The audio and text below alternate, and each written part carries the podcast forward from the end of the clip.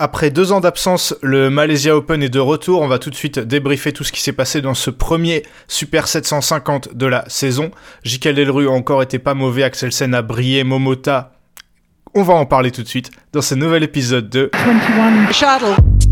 Badminton at its very, very best. My goodness me. What a rally! Oh, sensational! I'm the bad guy. Take that! Euh, salut Benoît, comment vas-tu? Salut Ewan, bonjour à tous. Bah écoute, euh, très bien et toi? Bah ouais, très bien également, ça fait plaisir de faire cet épisode et de retrouver le Malaysia Open, euh, Benoît. Quand j'ai vu que euh, la dernière fois que ce tournoi avait eu lieu en 2019, c'est Lindan qui avait gagné, je me souviens de ce match euh, quand, il bat, quand il bat Chen Long, ça me paraît être une éternité et c'est dingue de se dire qu'il n'y a pas eu de Malaysia Open depuis, depuis cette période-là. Ouais, c'est clair, surtout que tu l'as dit, mais en vrai c'est un un tournoi un peu sous-coté, je trouve, parce que quand on voit les, les vainqueurs et tout, euh, t'as dit, t'as parlé de Lindan, il y a eu Li et je trouve que c'est un tournoi un peu sous-coté, alors que c'est quand même un 750, et je sais pas si c'est parce que c'est la Malaisie, mais finalement, on a vu quand même cette semaine, le public était ouf et tout, donc euh, ouais, un peu, un peu tournoi sur-coté, je sais pas si tu partages.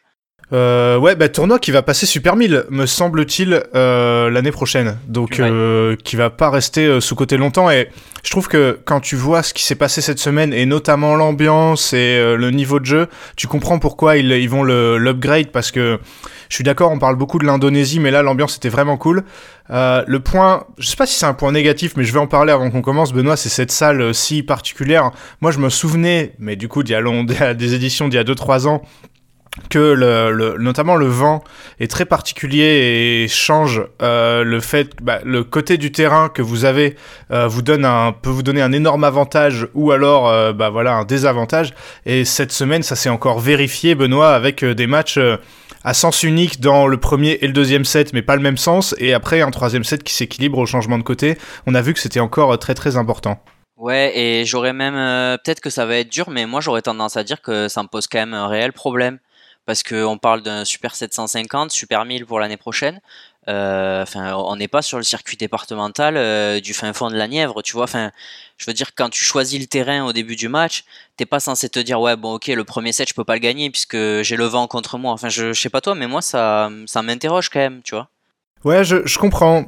Moi, je pense que c'est je pense que ça donne un peu euh, la particularité du tournoi. Je sais que ça a souvent été comme ça en Malaisie.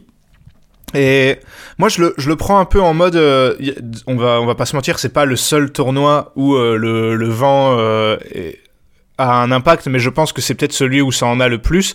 Et moi, je le prends un peu, tu vois, comme au tennis, il y a certains joueurs qui savent s'adapter mieux à certaines surfaces, tu vois. Je le prends peut-être un peu, un peu comme dans ce sens-là. Hmm.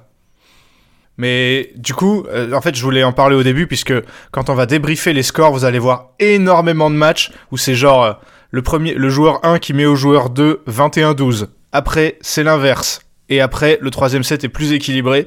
Ou alors, quand il y avait des gros écarts de niveau entre les joueurs, le, joueur qui était largement favori gagne le premier set genre 21-18 et le deuxième met 21-5 parce que bah le, joueur favori a galéré quand il était contre le vent et a eu beaucoup plus de facilité quand il l'avait dans le dos. On va tout de suite commencer par le premier tableau. Euh, dans, on va faire dans l'ordre des finales comme d'habitude. On va donc commencer par le mixte. Et cette finale, Benoît, entre euh, tête de série 1 et 2, vice-champion olympique et double tenant du titre Zheng Wang, euh, contre les champions du monde thaïlandais Poivaranukrote et Ratanachai. Et c'est les premiers cités qui ont l'ont plutôt facilement, 21-13, 21-18 on a senti que bah, entre deux paires où ça va très très vite, que les Chinois étaient un on va dire, j'ai l'impression, un peu meilleur dans tous les compartiments du jeu et les Thaïlandais n'ont pas trouvé la solution. Ouais, effectivement, euh, pas de pas de solution. Euh, je je sais pas si J'étais un peu surpris en fait parce que j'ai trouvé qu'il y avait des pairs qui avaient trouvé quelques solutions face à Zheng Wang cette semaine.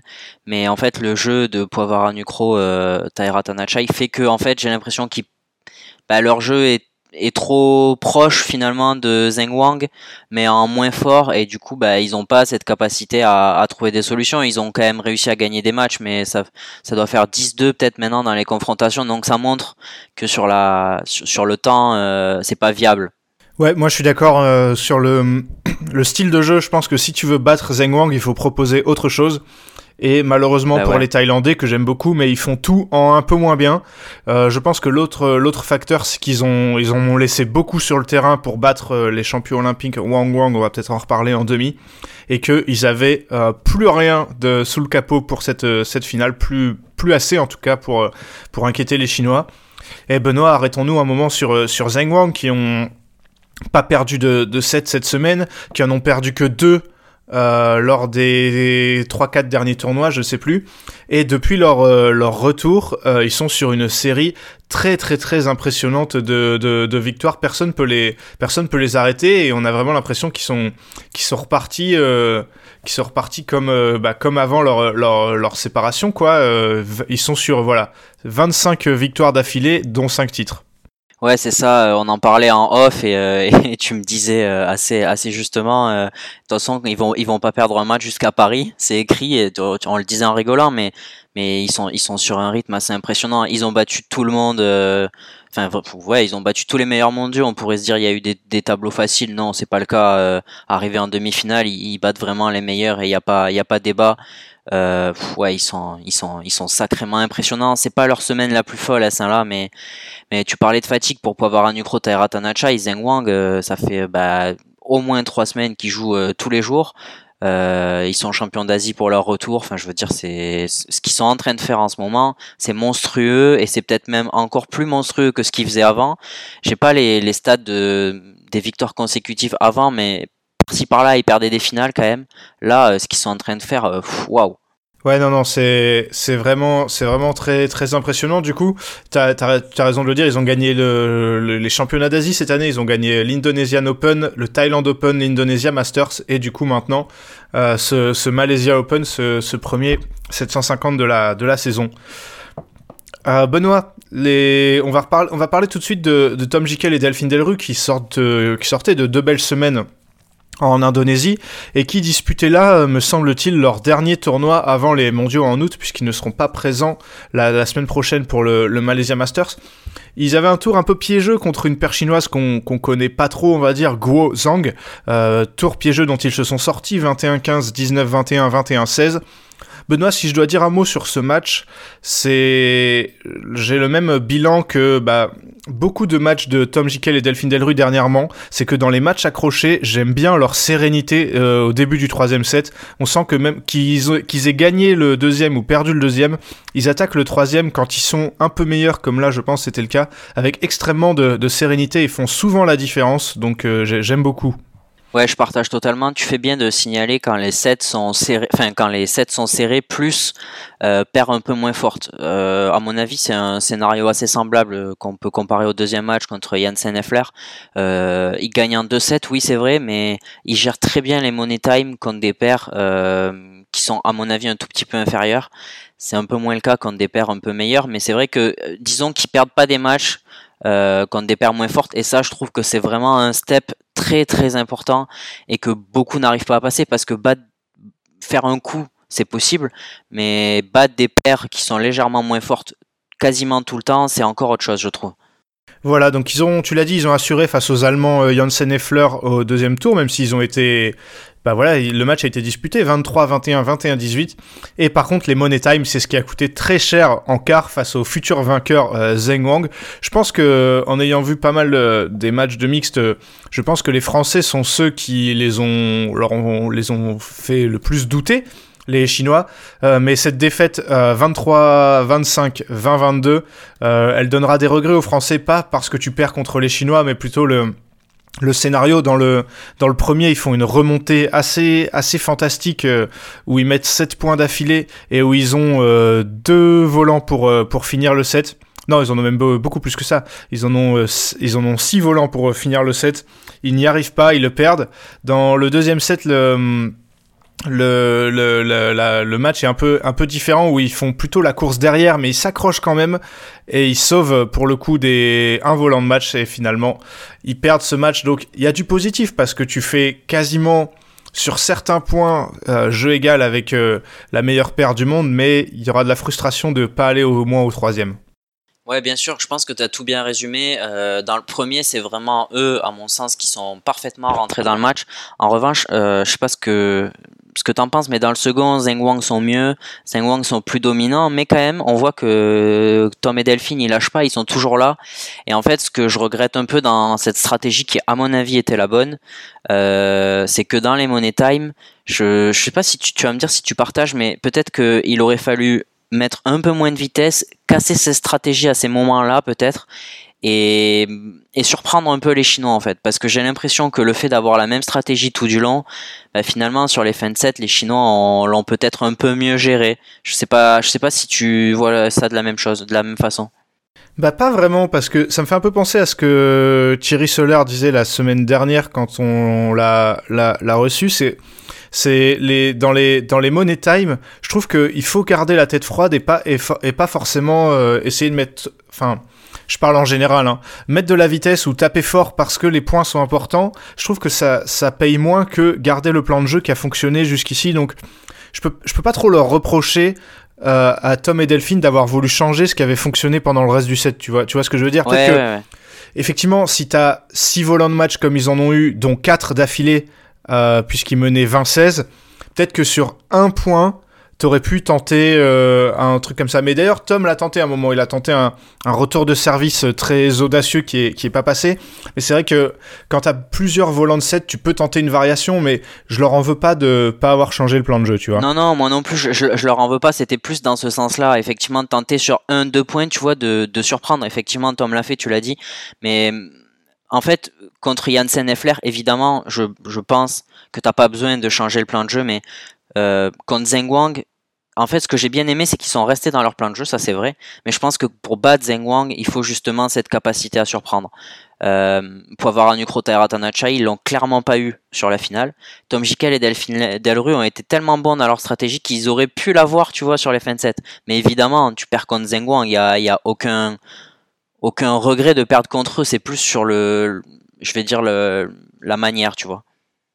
Et c'est là que les Chinois sont impressionnants parce que quand les Français font leur remontée dans le premier set, il y a des points, c'est des petits miracles. Bah justement, le retour que Tom passe pas à la fin et le met un peu avant et tout. Et t'as un peu l'impression qu'une fois que les Français ont des volants de set, les Chinois, ils ont fermé boutique. Les Français avaient peut-être un peu d'appréhension, ce qui peut se comprendre, mais les Chinois ont dit, ouais non, là, vous nous prendrez pas ce set et T'as l'impression que la paire s'est retransformée. Je pense que les Chinois se sont laissés un peu endormir au milieu des deux sets, mais par contre, ils ont su se remettre dedans à chaque fois euh, en, fin de, en fin de set. Et les Français, je pense, peuvent être contents de leur match, mais en face, euh, quand c'était important, en face, il y avait un mur. Ouais, ouais, c'est, bah, c'est, je pense que ça, ça résume bien le niveau actuel de Zheng Wang. Euh, tout à fait.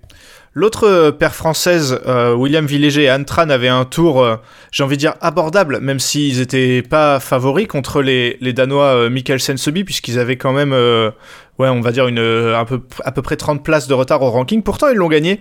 21-16, euh, 22-20. Et ensuite, ils perdent malheureusement contre une autre paire européenne. Euh, il y a beaucoup de paires européennes dans cette partie du tableau. Euh, tabling pick assez sèchement, les Hollandais qui les battent 21-14, 21-12. Mais j'ai envie de dire, passer un tour sur un Super 750 pour William Villéger et Anne Tran, qui sont en plus un peu invités de, dernière minute dans ce tableau, ça, va leur faire, bah, ça va leur faire beaucoup de bien et je pense qu'ils peuvent être très contents de, de leur match. Ouais, c'est clair, surtout qu'ils font un vrai match contre Michael Sensebi. C'est un peu dommage de pas être plus euh, dans le coup contre Tabling Peak. Euh, mais ça, reste un, second tour à prendre et des, bons, des très bons points même euh, qu'on ne peut pas refuser. Très clairement. Dans le reste du tableau de, dans le reste du, du, tableau de mixte, bah, je sais pas de quoi tu veux, de quoi tu veux parler, Benoît. La, l'événement aussi, c'était la, la défaite dès le premier tour de Watanabe Higashino, les Japonais. tête de série 3, qui ont perdu face euh, aux Danois qu'on connaît bien, Christiansen Boyeux, euh, qui ont été solides hein, pour les battre 22-20 euh, au troisième. Et derrière Christiansen Boyeux, ils ont pas mal enchaîné parce que ils battent les, la paire de Singapour et Tan en 2-7. Euh, Table Olympique dont on vient de parler également en 2-7 avant de perdre face, face à Zheng Wang les, les, les, Chinois.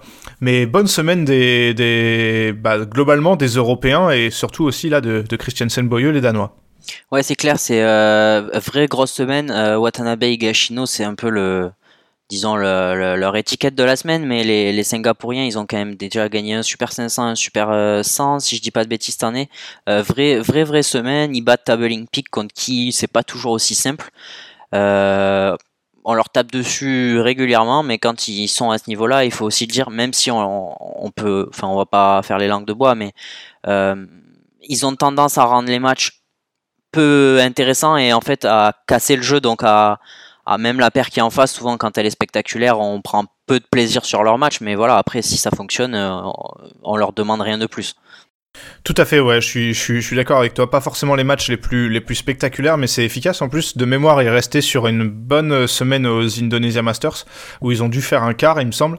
Donc là, qu'ils soient euh, à nouveau, euh, là, qu'ils soient même en demi, c'est assez, euh, c'est assez impressionnant. Benoît, quelque chose à rajouter sur le mixte?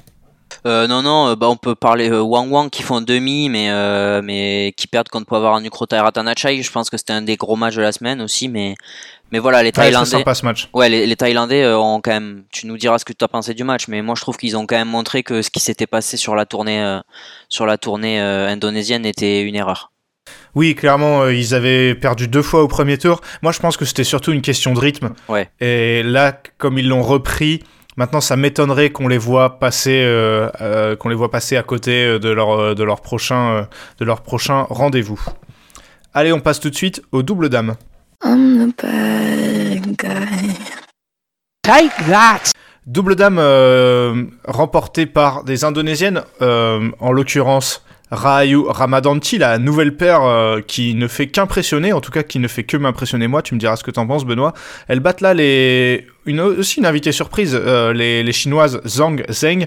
21-18, 12-21, 21-19, une finale entre deux paires qui n'étaient pas tête de série, mais Benoît, une finale qui a, bah, qui a réservé du, du suspense et qui s'est montré, qui s'est montré à la hauteur parce que jusqu'à la fin, euh, c'était difficile de, de dire dans quel sens ça allait, ça allait tourner tant les, les débats paraissaient équilibrés à mon sens. Ouais, euh, au mien aussi, je dirais du suspense un peu au dépend du niveau. Euh, c'est peut-être dur ce que je dis, mais Rayu Ramadanti, euh, en fait, je les trouve très efficaces depuis qu'elles commencent à jouer ensemble. Maintenant, j'ai du mal à, à, à, juger en fait de leur réel niveau. Euh, je sais pas comment le, je sais pas comment l'expliquer mais si tu veux euh, quand je les regarde jouer à chaque fois je me dis pas waouh c'est du top 5 mondial pourtant euh, bah, il suffit de regarder leurs résultats depuis quoi maintenant un mois et demi deux mois c'est archi efficace euh, ça gagne des matchs mais pourtant j'ai l'impression que la paire elle est moins forte que Poli Rayu tu vois et au vu des premiers résultats, on peut penser que c'est pas forcément le cas. Euh, je sais pas ce que t'en penses. J'étais un, peu déçu par le niveau de la finale. Maintenant, le suspense, impossible de dire qui allait gagner ce troisième set. Ça, je suis d'accord.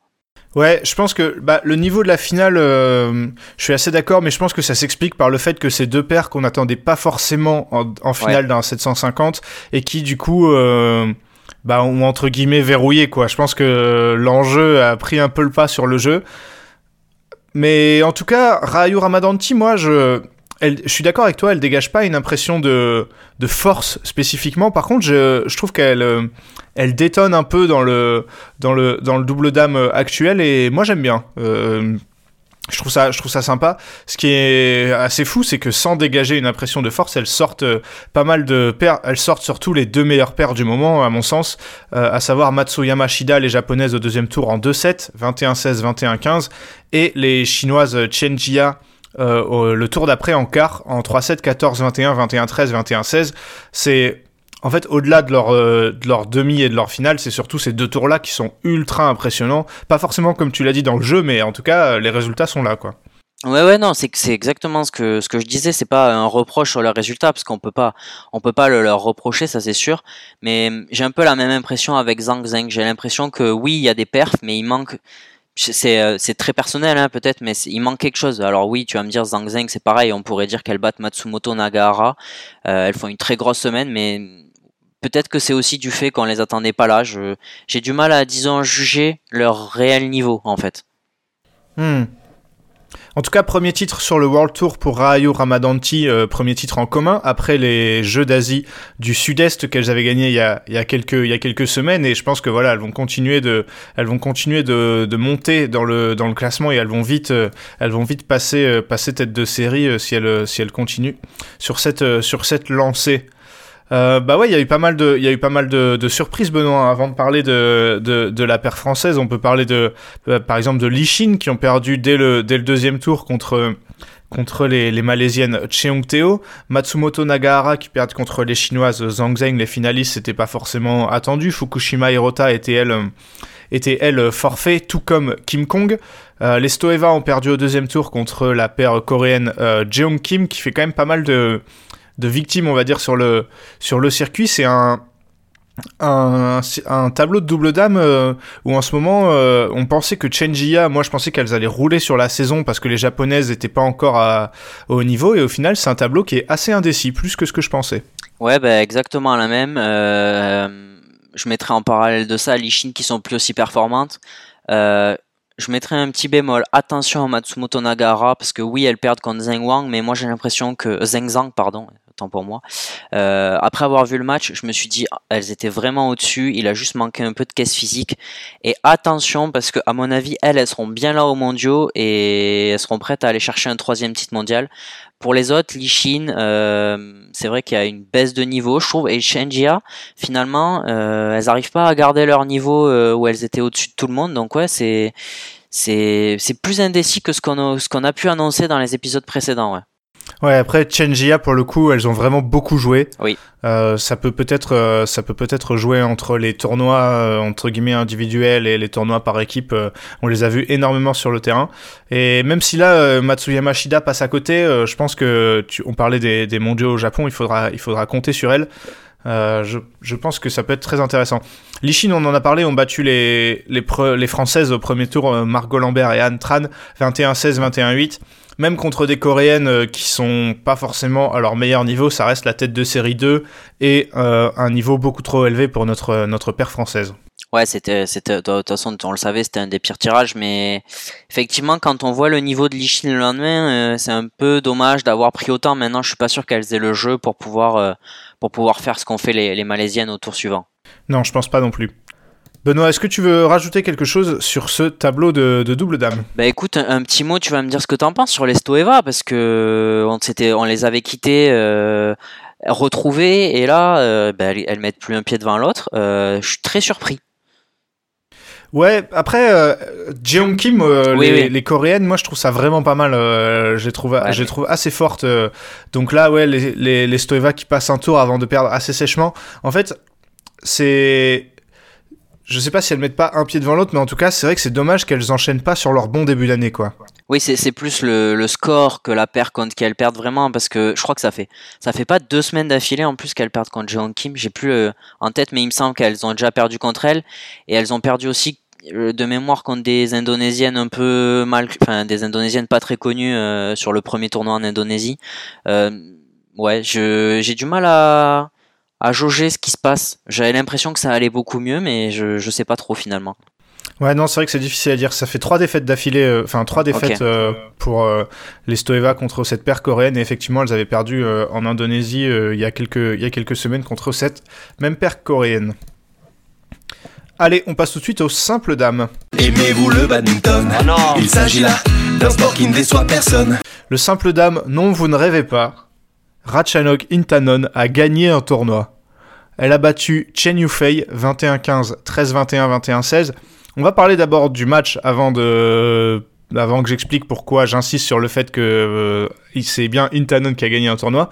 Un match Benoît euh, assez haché où j'ai vraiment cru jusqu'au bout que Intanon n'allait pas le gagner parce qu'elle avait l'air de manquer de de caisse physique, mais la belle avance qu'elle a pris au début du troisième a finalement fait la différence et je pense que Chen Yufei s'est accrochée, elle est revenue à 3 points dans le troisième set. Elle a fait quelques erreurs que je pense étaient évitables et après elle a, elle a lâché. Et même si Intanon a galéré à conclure, euh, elle, est, elle est bien là. Mais voilà, jusqu'au bout, j'ai cru que c'était euh, ce trophée allait être pour la chinoise. Ouais, j'ai, je te cache pas que j'ai pensé la même chose. Euh, je, sais pas, je crois qu'elle elle a gagné 15 fois déjà. Chen Yufei, j'ai plus 15-2 ou 15-3 peut-être. Euh, si t'as le, le truc sur les ouais, yeux. Ça fait, ça fait maintenant 15-3 avec ce, cette victoire d'Intanon. C'est fou, et pourtant je rapprocherai un peu le duel Intanon-Chen Yufei à tight swing Chen Yufei, parce que contre ces joueuses-là, je trouve que Chen Yufei, euh, elle est finalement pas capable de proposer euh, beaucoup de jeux parce qu'elle le subit trop finalement, mais en même temps, sa caisse physique, et t'as parlé de ses erreurs euh, en fin de match, D'habitude, elle les commet pas et c'est ce qui aussi lui, hmm. lui, permet de battre ces joueuses-là en subissant beaucoup, c'est qu'elle commet pas ses erreurs. Et effectivement, là, elle les a commises euh, au, pire des moments parce que déjà, elle avait accumulé du retard et derrière, euh, bah, elle avait plus le droit à l'erreur et effectivement, euh, je pense que ça lui a, ça lui a coûté la fin de match.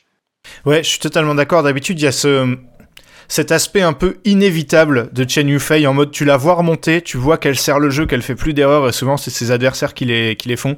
Là pour le coup ce n'est pas arrivé. Euh, voilà, Ratchano Kintanon qui n'avait plus gagné de tournoi depuis 2020, c'était l'Indonesia Masters, le Super 500, mais surtout elle n'avait plus gagné de tournoi du niveau de celui qu'elle vient de gagner, c'est-à-dire euh, c'est-à-dire un Super 750 depuis 2017 et le, le, Denmark Open 2017 donc ça fait ça fait 5 ans qu'elle avait pas gagné de, de, tournoi de ce de ce niveau. Et là du coup elle soulève son euh, deuxième Malaysia Open après celui de, de 2016 entre temps il y a eu une une dynastie tight swing avec trois titres euh, remportés d'affilée. Benoît on peut en parler de de, de Swing, à moins que tu veuilles dire un mot sur euh, ce, ce titre d'Intanon et ce que ça, ce que ça représente, parce que c'est vrai que Intanon, dernier temps, ces derniers temps, c'était un peu une joueuse euh, toujours bien placée, mais jamais vainqueur, quoi. Ouais, bah c'est exactement ce que j'allais dire, donc, euh, donc j'ai pas, j'ai rien à ajouter sur Intanon. Voilà, bah je pense que tu auras des choses à dire sur Tide Swing. On va pas parler de ses trois premiers tours où elle bat Lian Tan, Christine Kuba et PV Sindhu, mais plutôt de sa défaite contre Chen Yufei en, demi, remake de la finale euh, olympique, et euh, bah, même issue. Euh, Chen Yufei qui gagne 19-21, 21-13, 21-15. Et je sais que tu as, été un peu, on va dire, déçu de ce match et de ce qu'a, qu'a proposé Chen Yufei malgré le fait qu'elle ait gagné. Alors que moi, justement, je m'étais dit, face à une joueuse contre qui elle galère tant, contre qui elle perd 17 17-4 aux confrontations, je pense que Chen Yufei, la manière, elle s'en fiche un peu. Ouais, ouais, et je pense que tu as entièrement raison, et je. En fait, je suis déçu dans le sens où je pense que quand t'es mené 17-4, alors oui, là ça va faire 17-5 parce que tu l'as battu une fois et tu l'as battu au jeu et tu l'as battu trois fois précédemment, mais j'ai un peu l'impression que quoi qu'il arrive, elle va gagner un match tous les 4-5 matchs, mais euh, elle changera pas de stratégie et il faut espérer que cette victoire soit au mondiaux ou au JO, tu vois j'ai un peu l'impression que Chen Yufei ne veut pas trouver une autre stratégie. Alors là, elle a été, je dirais pas plus forte, mais Tight Swing a fait des erreurs là où Chen Yufei a serré le jeu et on sait que c'est, bah, c'est ce qui fait la différence souvent entre les deux. Euh, si Tight Swing fait les fautes, bah, Chen Yufei sert le jeu et, inversement. Mais je, trouve quand même que les trois fois où, où Chen Yufei va perdre, c'est en jouant toujours de la même manière. Alors effectivement, le jour où elle gagne, c'est vrai, on s'en fout de la manière clairement, mais j'ai un peu l'impression que il hum, n'y a pas ce, cette volonté de trouver des solutions face à une joueuse qui quand même la domine globalement aux confrontations directes. Je pense que pas cette volonté de trouver des solutions, c'est un peu sévère, mais moi je pense qu'elle en a tout simplement pas.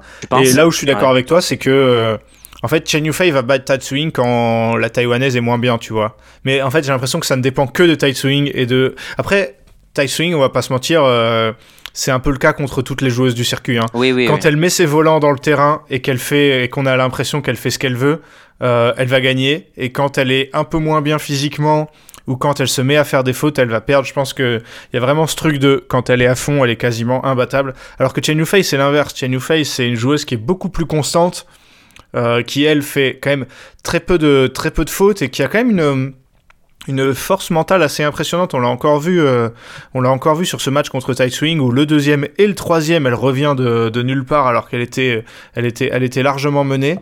Et je pense qu'elle a pas grand chose d'autre à, à faire contre Tight Swing à part euh, s'accrocher et espérer des fautes en face. Ouais, ouais, c'est, bah, une, c'est aussi ce que je pense effectivement. Et d'ailleurs, on voit un peu, je, je sais pas si c'est comparable, si tu, tu vas me dire si tu es d'accord, mais Intanon qui est aussi peut-être la la joueuse la plus technique du circuit avec tight swing, mais qui a pas la caisse physique, ben, on voit les confrontations directes, c'est-à-dire que Chen Yufei, elle prend le dessus quasi à chaque fois parce que euh, tight swing, là où elle a la caisse physique, Intanon ne l'a pas finalement. Ouais, je suis d'accord. Intanon, c'est vrai que c'est c'est assez courant de se dire ah elle joue mieux que son adversaire, mais elle va perdre, tu vois. Donc euh, je suis assez je suis assez content de, de voir qu'elle euh, qu'elle gagne ce tournoi, même si je veux pas dire qu'elle bénéficie d'un tableau facile parce qu'elle sort deux chinoises, euh, à savoir On Yue et Wang Zi qu'il fallait battre, mais elle ne bat finalement qu'une seule, euh, une seule tête de série et c'était en finale. Alors que pour le coup, Chen Yufei, elle a eu un petit parcours du combattant hein, parce qu'elle a battu Zhang Yiman, sa compatriote, Ombang Fan au deuxième tour, Okuhara au troisième tour où ça a été très compliqué et enfin Tai en demi. Euh, tu veux dire un mot de ce match euh, Okuhara Chen Yufei où on a l'impression que la japonaise a quand même laissé passer sa chance alors que elle a affiché un niveau euh, qu'on lui avait peut-être pas vu depuis un moment? Oui, euh, laisser passer sa chance, oui et non. Je dirais que je l'ai pas senti hyper déçu en fait. Je, l'ai pensé pendant le match parce que Okuhara est avait les armes dans le deuxième pour gagner. Mais j'ai l'impression qu'un peu l'équipe japonaise, en tout cas les joueurs de simple, sont en pleine préparation des mondiaux et, et en fait ils prennent vraiment tout ce qu'il y a de bon dans leur match. Bah, ça pourrait aussi expliquer pourquoi Yamaguchi a perdu dès le premier tour face à Tony Young. Oui. Euh, la 21-14, 21-14, en plus assez sèchement, quoi. Ouais, c'est clair. Pour le coup, la Benoît, euh, tu me corriges si je me trompe, mais j'ai l'impression que toutes les grandes joueuses étaient dans ce tableau.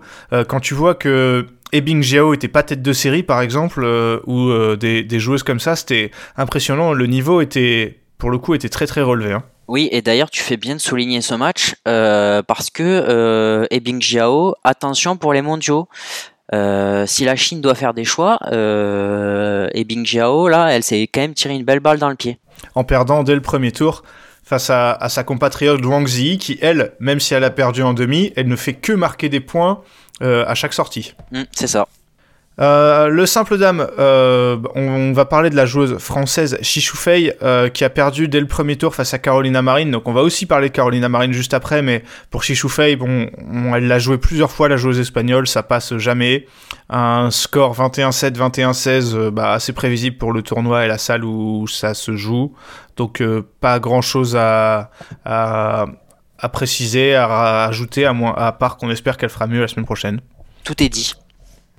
Carolina Marine qui a perdu dès le deuxième tour. Assez inattendu cette défaite contre Linkarfeld qui la donneuse revient quand même pas mal.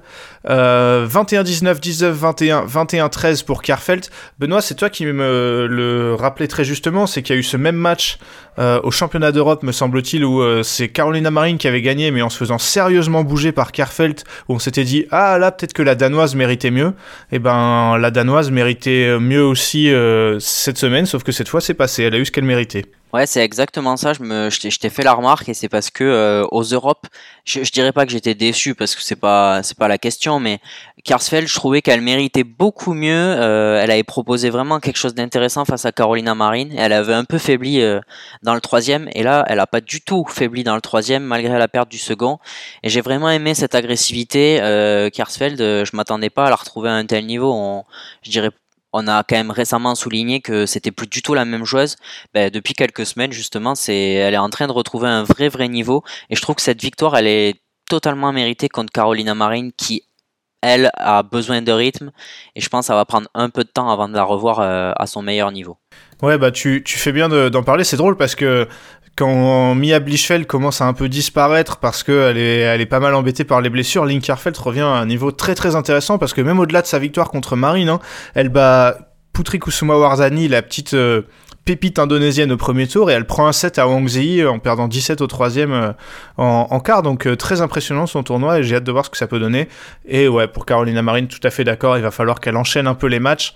Euh, je sais pas trop quel est son calendrier euh, dans, les, dans les semaines à venir, mais je la mettrai pour l'instant pas en favorite pour les, pour les, pour les mondiaux, euh, même pas dans le top 3-4, parce que je pense qu'il y a des joueuses mieux armées euh, pour l'instant.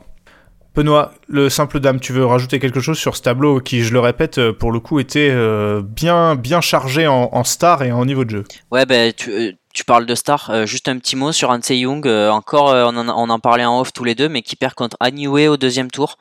Euh, Hanse Young, petite, petit creux là en ce moment. Ouais, c'est peut-être une histoire de prépa aussi, mais je suis d'accord que je la trouve pas très, pas au top. Allez, on passe tout de suite au simple homme. Look at this, look at that. Euh, si la victoire d'Intanon euh, en simple dame a été une petite surprise, celle de Victor, Victor Axelsen pardon, en simple homme ne l'a pas du tout été. Euh, alors on va passer très vite sur la finale puisque elle a été elle-même très rapide, 34 minutes face à Kento Momota, 21-4, 21-7. Euh, Benoît, quelle tristesse ce match. Euh, je l'ai regardé en entier et après, bah, je me suis dit que j'avais perdu, euh, j'avais perdu 34 minutes parce qu'il s'est rien passé. Kento Momota, en arrivant en finale, de mon point de vue, avait déjà gagné son tournoi dans sa tête et alors que lui, Axelsen, il voulait. Euh, bah, il voulait évidemment gagner puisqu'il est le maître du circuit en ce moment. Ouais, je, j'ai, alors, je me suis posé une question avant d'étaler mes théories. Je me suis demandé où était le mauvais côté parce qu'on a tous les deux pensé que c'était le premier set, mais je suis pas convaincu finalement. Euh, pour le coup, si, parce qu'en plus, Gil Clark l'a dit, euh, Momota, il gagne le toss, il choisit le mauvais côté, entre guillemets, donc le côté euh, face au vent, donc le plus dur à jouer. Donc même quand il prend 21-4 euh, dans le premier set, je me dis, bon, il avait clairement fait une croix sur ce set-là. Le match va un peu commencer euh, au deuxième set. Je pensais que le le deuxième set allait être serré et qu'Axelsen allait le gagner quand même. Et au début, ça commence. Euh, Momota, il met des petits points. Il est mené un truc du genre 5-3. Je me dis, ah, ça joue un peu. Et derrière, en fait, extinction des feux. Et on a vu la même chose qu'au premier set. Donc, euh, ouais, assez déçu. Assez déçu. Et je le comprends. Et moi, j'aurais tendance à penser, euh, on a tous les deux parlé de la déclin de Momota à la sortie de sa demi où il dit qu'il commence à trouver les clés à trouver, à retrouver de la confiance. Euh, on a reçu beaucoup de messages sur cette interview d'ailleurs. Euh, et je pense que nous aussi, on a peut-être sous-estimé l'accident de Momota qui s'est déroulé euh, avant les Jeux Olympiques. Et lui disait qu'il y avait plus cet amour du bad et que peut-être il retrouvait là les clés enfin. J'aurais tendance à dire comme toi, c'est qu'il est arrivé en finale en se disant mon tournoi il est déjà réussi, je commence à aller mieux.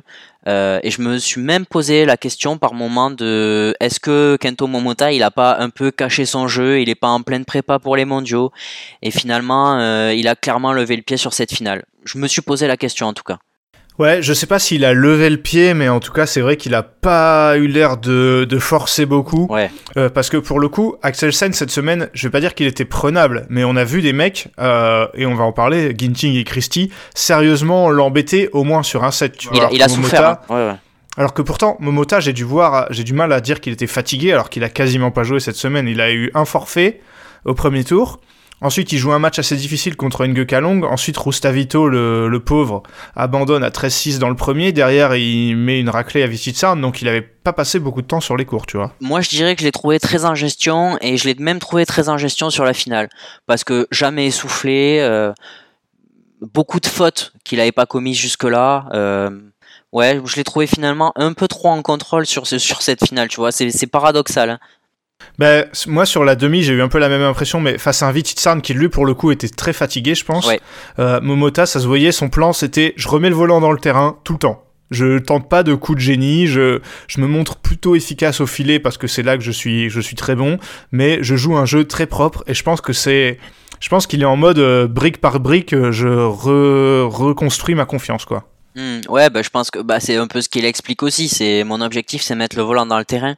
Mais sur la finale, en fait, il a commis tellement de fautes, même euh, des fautes non provoquées, que j'ai du mal à croire que Momota soit capable de proposer une telle prestation sur 2-7, tu vois. C'est juste mon interrogation. Ouais, mais après, tu vois, j'ai du mal à croire aussi qu'il balance un match. Ça semble pas être trop le, ouais, le caractère ouais. du mec. Donc, euh, j'ai du mal à. Je, je pense que Momota, en ce moment, il marche. Il marche vraiment au mental. Et je pense qu'il est rentré sur ce terrain en se disant c'est impossible que je le batte. J'y arriverai jamais. Et je pense qu'il y avait du ça aussi. Et c'est pas maintenant que je dois le battre. Il s'est sûrement dit aussi.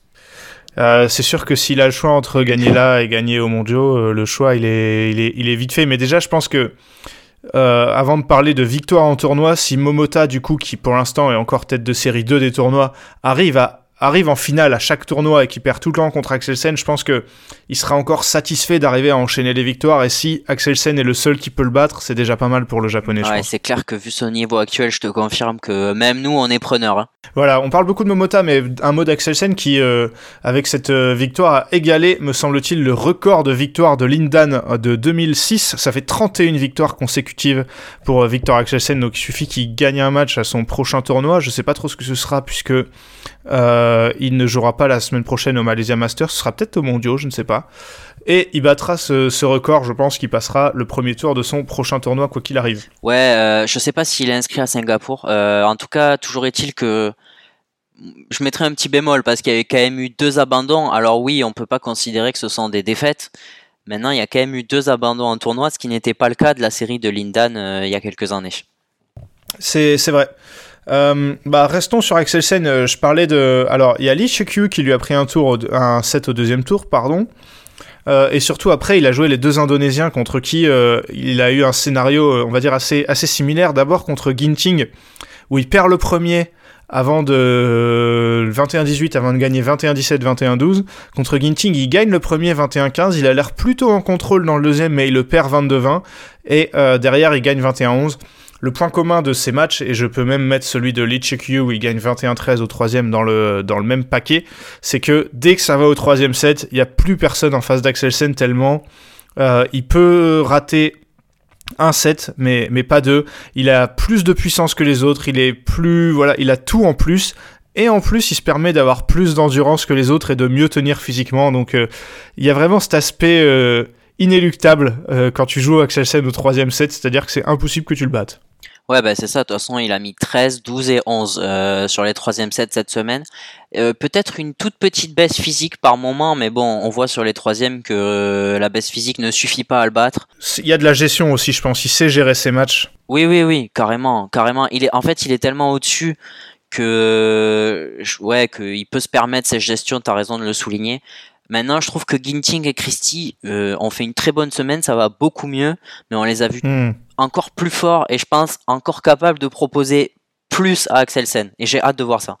Ouais, moi aussi. Alors après, avec les deux, on sait jamais puisque les deux, les deux Indonésiens, c'est toujours très, très fluctuant et en ce moment, ils sont pas dans la forme de leur carrière. Mais je trouve que c'est encourageant ce qu'ils ont, ce qu'ils ont proposé, même ce qu'ils avaient proposé euh, en Indonésie. Je me souviens Ginting avait déjà pris un, déjà pris un set à, à Axelsen. Donc euh, voilà. Et le troisième indonésien, Rostavito, qui, alors malheureusement, s'est blessé peut-être gravement contre Momota, lui aussi a fait une bonne semaine après une victoire contre euh, Gameke, qui lui, qui, qui s'est aussi blessé, et surtout un très bon match contre Lizidja, euh, un des plus beaux matchs de la semaine, je trouve, où il le bat 21-16 au troisième set. Ouais, un des plus beaux matchs de la semaine. Euh, en tout cas, euh, le meilleur de Rustavito, ça fait aucun doute. Et moi, j'irais même jusqu'à dire que ça a été le meilleur indonésien cette semaine. Euh, le niveau de jeu qu'il a proposé, alors oui, son début de match contre Momota est pas ouf, mais son niveau de jeu contre Lizigia, t'as raison de le signaler, c'est assez impressionnant. Euh, il est capable de coups comme ça, mais on l'avait pas vu à ce niveau-là euh, depuis très longtemps, si on l'avait déjà vu, quoi. C'est ça, il y a eu quelques forfaits, donc il y a une partie de tableau, il n'y avait pas de tête de série, et à ce petit jeu-là, c'est c'est Vititsarn qui lui aussi était pas forcément à son meilleur niveau, qui s'est remis un peu dedans, en allant donc jusqu'en demi face à Momota. Et euh, le français de ce tableau, puisque euh, les Popov euh, n'étaient- étaient, sont rentrés en France après la tournée, euh, la tournée indonésienne, Brice Leverdez, lui, était bien là, et il a malheureusement, il a joué Axelsen au premier tour, et là, pareil, bah voilà, ça rejoint ce que je disais sur les deux côtés. Quand il avait le bon, il a eu des volants pour, euh, pour, euh, pour finir, me, me semble-t-il, mais finalement, il perd, il perd 22-20 et quand il avait pas le bon, il pouvait rien faire. Il a pris, il a pris 21-7. Ouais, c'est ça. Il a mené tout le premier set. Euh, il mène même 20-18. Il a deux volants pour gagner le premier. Il le gagne pas. Et derrière, malheureusement, euh, Axelsen a déroulé au deuxième. Ouais, c'est bah c'est- encore plus inéluctable pour Brice Leverdez que pour les autres, je pense. Euh, clairement, il peut taper, il peut avoir, il peut faire des coups, mais quand tu prends Axelsen au premier tour, c'est c'est- à mon sens, c'est même pas la peine. Et même les volants de 7, limite, euh, tu peux difficilement avoir des regrets de pas les conclure. Tout à fait. Est-ce que tu veux rajouter quelque chose sur ce simple homme? Non, non, non, non, on en a déjà très bien parlé. Allez, on passe au cinquième et dernier tableau, le double homme. Oh my goodness! Le double homme où ce sont les champions du monde Oki Kobayashi qui se sont imposés en finale face à Alfian Ardianto, les Indonésiens, 24-22, 16-21, 21-9. Euh, Benoît, le duel en finale entre, entre deux pairs qui ont installé des clims toute la semaine en battant des Malaisiens. Euh, mais les, les Japonais ont peut-être peut-être plus sous la semelle et ont été plus constants sur ce tout au long du match et leur victoire, je trouve, est assez méritée. Ouais, bah, totalement mérité. Euh, effectivement, on décline toute la semaine, on, va en reparler après. Euh, Kobayashi, je trouve quand même qu'il a une intelligence de jeu qui fait que ils peuvent s'adapter peut-être à l'image de ce troisième set. Tu vois, euh, les deux premiers sont, sont plutôt disputés et finalement le troisième, Alfian Ardianto, alors il y a un coup de moins bien, oui c'est vrai, mais parce que Oki Kobayashi ont trouvé des solutions dans le jeu. Moi je trouve que c'est mérité. On en parlait euh, avant cette finale, mais euh, tu sais, enfin, je sais pas si tu savais, mais c'est la, c'est la seule paire euh, qui a gagné deux tournois de Super 500 à Super 1000 cette saison. C'est la seule paire qui a remporté euh, en double homme euh, deux tournois. Je trouve ça assez révélateur de leur constance, même si parfois on a tendance à se dire, ah, on a des doutes sur euh, le fait qu'ils soient top 3 mondiaux, mais dans le double homme actuel, en tout cas, bah, ils sont très très constants et, voilà. Ils sont, sont jamais fait pire que quart de finale, je crois, cette, cette année. Effectivement, des fois, bah, ça gagne des tournois. Ben, moi, je trouve que euh, entre eux et Alfian Argento, on avait un match en finale entre les deux, peut-être les deux meilleurs paires de ce début d'année en double homme en tout cas. hein. Totalement d'accord. Et ces deux paires que je peux rapprocher, qui sont pas les plus spectaculaires, mais qui sont très constantes et qui passent rarement à côté.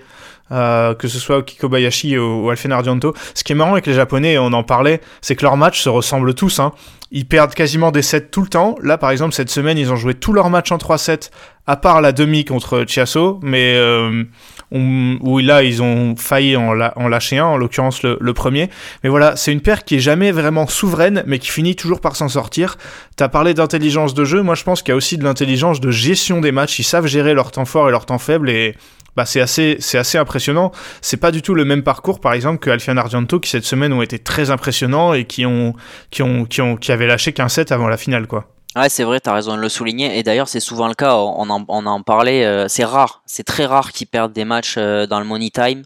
Et rares sont les paires qui ont été capables de, ouais, de justement leur poser ces problèmes-là sur des fins de troisième. Parce que là, on voit, ça fait 13, 14, 9. Euh, Fikri Molana, ils ont fait 19, mais Fikri Molana, c'est pas, pas des peintres non plus, tu vois. Mais c'est vrai que t'as raison de dire qu'au Kikobayashi, bah, il y a une, gestion de match qui est assez, assez impressionnante. Voilà, alors euh, on parlait de on parlait de Klim parce que les forcément les Malaisiens euh, étaient comme des fous quand il y avait des, des paires euh, de leur de leur pays. Mais c'est des paires qui se sont cassés les dents sur les deux paires finalistes. Euh, Alfian Argento, ils ont été pas mauvais à ce petit jeu-là puisqu'ils ont battu Hong Teo, euh, qui pourtant Hong Teo qui avait battu Li Wang, les champions olympiques au deuxième tour, et ils se sont cassés les dents sur Alfian Argento 21-13, 21-9. Euh, et Alfian Argento ont ensuite battu Go Izudin 21-14, 21-12. Autant euh, Go Izudin, je trouve qu'ils n'avaient pas les solutions, ils étaient bien dominés dans le jeu. Autant je trouve que Hong Teo, ils se sont clairement mis une grosse, grosse, grosse pression avant de rentrer sur ce terrain et je pense que ça a pas mal joué. Ouais, je pense même que bah, il suffit de regarder les confrontations directes. hein, euh, on voit que Hong Teo ont jamais, jamais de la vie perdu aussi sèchement contre Alfian Ardianto. Mais euh, tu, tu me le disais et je suis assez d'accord, c'est que ils ont clairement, ils sont rentrés sur le terrain euh, avec le public et ils n'ont pas réussi à transformer ça en pression positive. Moi, c'est vraiment l'impression que j'ai eue et finalement, ils étaient pétrifiés limite par l'enjeu de jouer devant leur public euh, et ça a été ça a été très très compliqué ça a limite fait de la peine parce que c'est pas le match qu'on avait envie de voir Non, le match a été, oui, le match a été très décevant. Tu fais bien de le dire. Dans la série paire malaisienne qui fait un gros match et qui derrière euh, perd de façon décevante, Chiasso ont battu euh, Hassan Setiawan. Ce match, euh, match très sympa, Benoît. On l'a vu, euh, on le commentait ensemble quand on, en- on, le, on le regardait. Euh, les Malaisiens qui gagnent 21-13, 20-22, 21-19, c'était sympa. On a vu, euh, on a vu Hassan Setiawan qui, je trouve, font une de leurs meilleures semaines depuis un petit moment. ouais clairement et euh, j'aurais même pensé en tout cas avant ce genre de troisième set il ne l'aurait pas perdu mais très très solide Chiasso en tout cas sur ce match là Voilà, à noter que Hassan Setiawan, je, je vérifie en même temps, voilà, ont perdu leur, euh, leur place de deuxième mondiaux au profit de Oki Kobayashi qui ont Ouais. gagné cette semaine et ça, ça veut dire quand même beaucoup de choses parce que ils étaient quand même pas mal protégés, on va dire, euh, euh, jusqu'à maintenant et maintenant ce sera beaucoup moins le cas et pour le, ki- euh, pour le coup, Oki Kobayashi euh, on l'ont carrément mérité. Mais voilà, Chiasso qui bat Hassan Setiawan et qui derrière perdent contre Oki Kobayashi, un premier set qu'ils doivent gagner, je pense, et qui perdent 23-21 et derrière extinction des feux 21-9 on remballe. Ouais, c'est dur, mais c'est un peu ça. Après, euh, ils sont, il me semble, bien devant à un moment donné, genre 18-13 ou 18-14 dans ce premier set. Euh, sauf que en vrai, ça va être dur hein, de dire ça, mais Chiasso, bah oui, c'est une paire qui est moins forte que Oki Kobayashi. On, en parlait en rigolant, on le dit souvent, mais So, il a pas le niveau pour jouer avec Aaron Chia. Et pourtant, et pourtant, sur ce match-là, Oui. je l'ai revu tout à l'heure, euh, en- parce que moi je l'avais pas vu, donc je me suis dit, j'ai regardé le match en mode bon, So il a encore été à la ramasse, et je trouve qu'il a fait un bon match, voire très bon, et Aaron Chia est pas spécialement à côté non plus, et pas spécialement passé à côté non plus, mais du coup ça rejoint ce que tu disais, c'est que ils étaient tout simplement moins forts que les Japonais. Ouais, et je, So, c'était plus sur le match contre Hassan Setiawan où Aaron Chia a dû sortir des trucs de l'espace parce que So, euh, Là je suis d'accord. il se ouais. faisait manger comme un enfant au filet. Mais c'est vrai que Oki Kobayashi ont juste été meilleurs à mon sens. So, il me fait marrer parce que c'est le mec, je pense que même si là il a pas fait un mauvais match contre Kobayashi, je pense que c'est un des mecs les moins forts du top 10. Et Ah bah dès oui. qu'il mettait un point, il allait, il allait, euh, il allait euh, un peu haranguer les Japonais avec euh, avec le point levé en les regardant fixement. J'avais envie de lui dire, mais, mais mec, euh, tu te fais carry par ton partenaire depuis des années. Bon bref. Chiasso qui passe, euh, bah, qui passe encore pas loin, mais euh, pareil, eux c'est un peu comme les Intanon en simple dame. hein. Ils sont très souvent placés, mais pour l'instant, ils ne gagnent rien du tout. Ils sont pas champions donc, du monde, euh, hein, contrairement à Intanon. Mais bon, bref. Non, non, non, c'est, je parle de la période Oui, actuelle. oui, le, palmarès, le palmarès d'Intanon, je pense que Aaron Chia, il en rêve, euh, il en rêve la nuit. Il m'a fait de la peine avec son post sur les réseaux sociaux où il, a, il a dit un truc du genre, euh, il avait mis une médaille d'or avec marqué euh, toujours pas ou un truc du genre bientôt, tu vois. Genre, je pense qu'il doit vraiment désespérer de, de ne rien, de ne rien gagner, même quand il y a un peu plus, euh, un peu plus la place. Benoît, euh, quelque chose à rajouter? Peut-être on peut parler vite fait du haut du tableau où, euh, où Tan Tan, déjà ils ont gagné un match contre Bemoled, et en plus ils n'ont pas été mauvais contre Liu ou les Chinois euh, au deuxième tour. Les Chinois que je voyais peut-être aller loin dans le tournoi mais qui se sont cassés les dents sur Go Izudin euh, au, troisième tour. Ouais, bah, je pense que Liu, on commence à les voir aller loin dans tous les tournois, mais dans cette partie haute de tableau, finalement, bah, on l'a dit, mais Goizudin, ils sont sortis d'une partie haute où il n'y avait pas de tête de série, zéro. Euh, les têtes de série 1 n'étaient pas là, et Ranky Reddichetti, tête de série, euh, tête de série 7, euh, ils étaient là, mais ils ont fini par déclarer forfait. Donc, effectivement, c'était une partie de tableau très très ouverte. Sinon, je regardais un peu le Malaysia Open, ça tourne pas mal. Il y a eu un, un- en double homme, pardon, il y a eu un vainqueur différent depuis 2014. Ouais. Euh, donc là, voilà, Oki Kobayashi euh, succède à leur, euh, leur compatriote Kamura Sonoda qui avait gagné en euh, 2018. Et même cette année, même en double homme, tu l'as dit, Oki Kobayashi qui sont du coup les premiers à gagner deux tournois Super 500 et mieux. Mais s'il y a encore il y a encore des, bah, des, des choses à prendre quand tu vois qu'il y a énormément de de vainqueurs différents et que ni Li Wang, ni Gideon Sukamulio, ni même Hassan Setiawan n'en ont gagné, tu te rends compte aussi de l'instabilité du double homme euh, en ce moment. Euh, Aujourd'hui, actuellement, en tout cas, il n'y a pas besoin d'avoir cette euh, surdomination qu'on peut l'avoir Axelsen en simple homme, par exemple, pour dominer. Et c'est ce que, à mon, en mon sens, font très bien Oki Kobayashi et même Alfian Ardianto cette saison. Je suis tout à fait d'accord. Est-ce que tu rajoutes quelque chose sur le double homme Euh, non, euh, si t'as pas, si pas de, de- d'éléments à rajouter, pour moi c'est bon. Non, euh, Kang, Kang Seo, les, Oui. les Coréens qui se sont fait sortir dès le, dès le premier tour par les, les Singapouriens, c'était assez, assez surprenant. Et Choi Kim, pour le coup, qui ont fait une, une meilleure semaine en sortant notamment Astrup Rasmussen au premier tour. Euh, bah voilà, Benoît, c'était quand même un, un super tournoi. Moi, je me suis pas mal, euh, je suis pas mal euh, régalé. Merci d'avoir fait cet épisode avec moi. Ben, merci à toi Ewan et, et merci à vous pour votre écoute. On reste en Malaisie puisque comme en Indonésie il y a quelques semaines on va enchaîner deux tournois. Là on passe d'un super 750 à un super 500. Alors euh, j'ai vu que Victor Axelsen euh, ne, sera, pas là. Euh, Zheng Wang, vu que Zheng Ziwei vient d'être papa aujourd'hui, le lundi où on enregistre, j'ai des gros doutes sur sa présence. Je sais que Tom Jikel et Delphine Delru ne seront pas présents, mais pour vous donner un, peu- envie d'écouter, quand même, il y aura quand même du très très gros niveau. la plupart des têtes de série dont vous avez entendu parler dans cet épisode seront bien présents pour ce Malaysia Masters. Euh, donc on se donne rendez-vous lundi prochain pour le débrief de ce deuxième tournoi en Malaisie. Merci euh, beaucoup de nous écouter et merci beaucoup de nous envoyer des commentaires, des messages privés, ça nous fait toujours très très plaisir. Portez-vous bien, à la prochaine.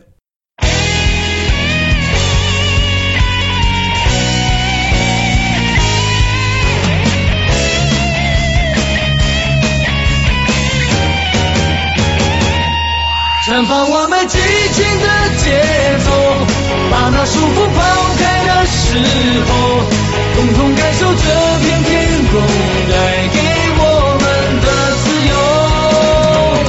挥动你我坚强的双手，努力奔向成功的尽头。我们的梦握在手中，绝不等候。你是否在经历这平凡的？